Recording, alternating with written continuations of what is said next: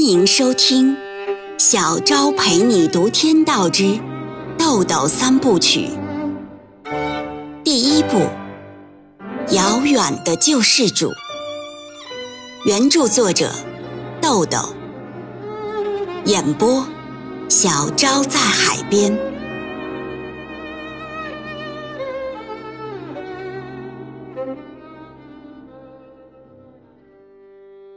第八十章。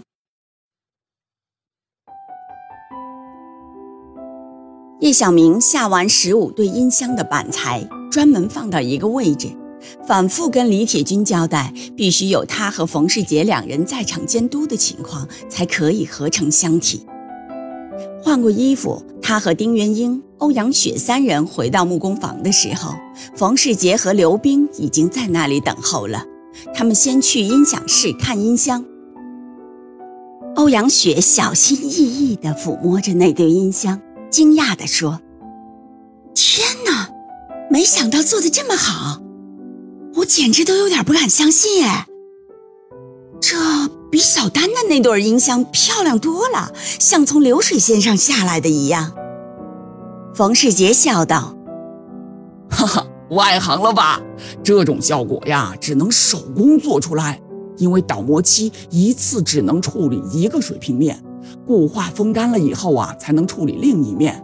固化漆面和液态漆面的所有衔接处都在棱角上，非常难处理。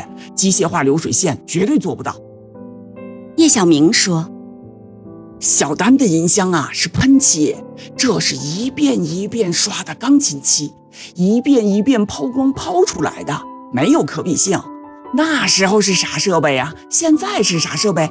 整个工艺都不一样了。”丁元英仔仔细细看了音箱的每一处，说：“嗯，棱角接口做的可以，颜色和漆面的饱满度也不错。哎呀，就是抛光还不够理想，不够均匀。”冯世杰说：“对，抛光机太大，转速又高，单靠人抱着音箱抛光很危险，稍不小心呀，人就卷进去了，受力的稳定性也不好。”这事儿呢，我跟刘大爷和志明都说了，设计一个带轨道的托架，花不了几个钱，又安全又稳定。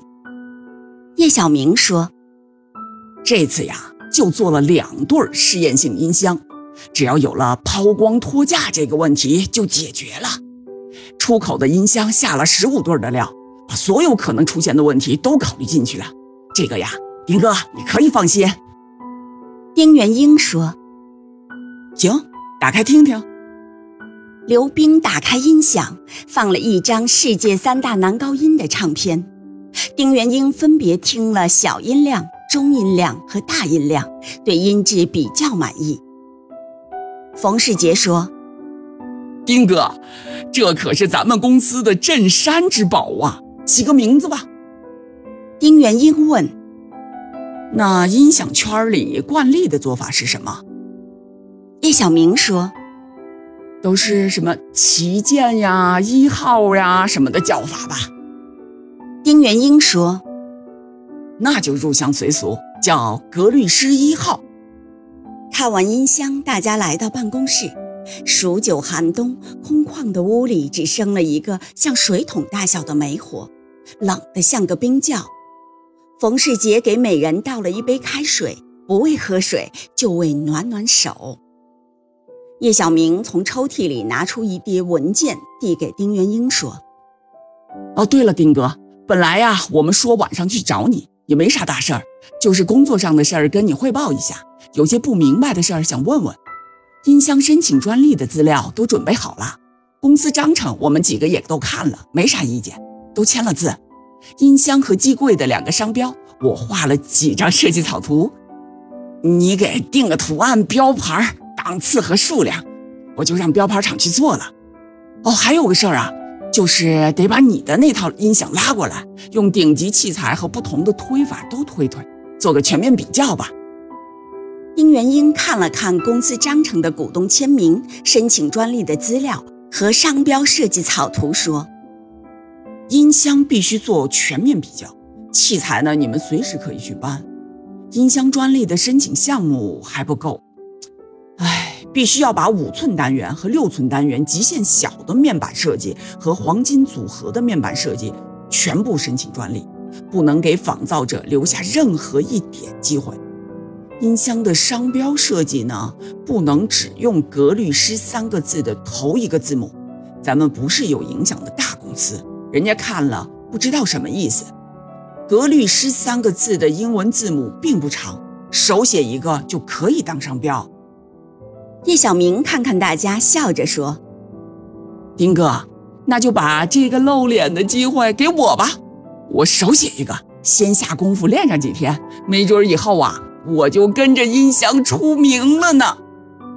刘冰说：“哎，那你得声明，不能跟公司要版权啊，不然我写，我不要版权。”叶小明说：“嗨呀，能有个露脸的机会就不错了，还要什么版权？”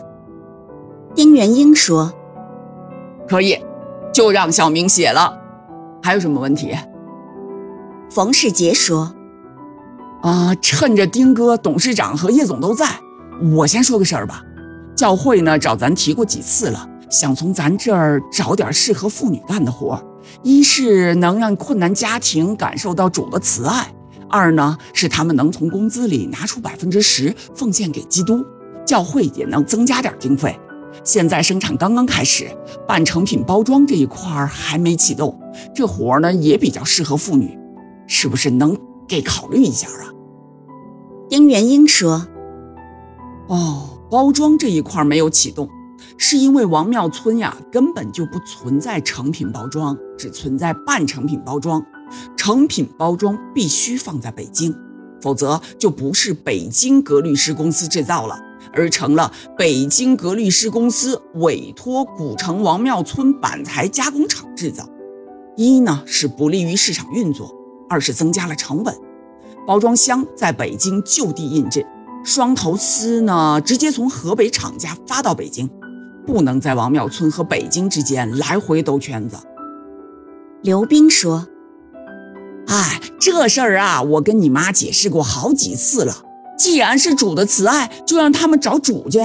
上帝都全能了，还办不了这点事儿？咱要是帮了他们，就是主的慈爱，那咱不就成上帝了？”要是真有上帝怪罪下来，咱指不定会遭啥报应呢。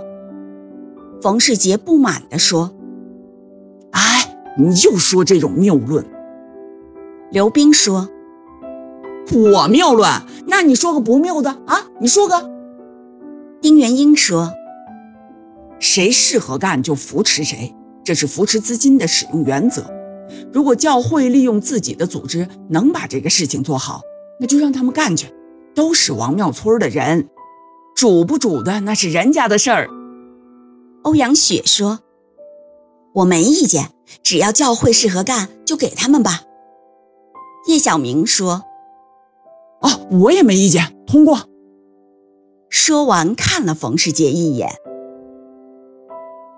冯世杰马上站起来说：“好，那我去告诉他们一声，板上钉钉了啊。”说着就出去了。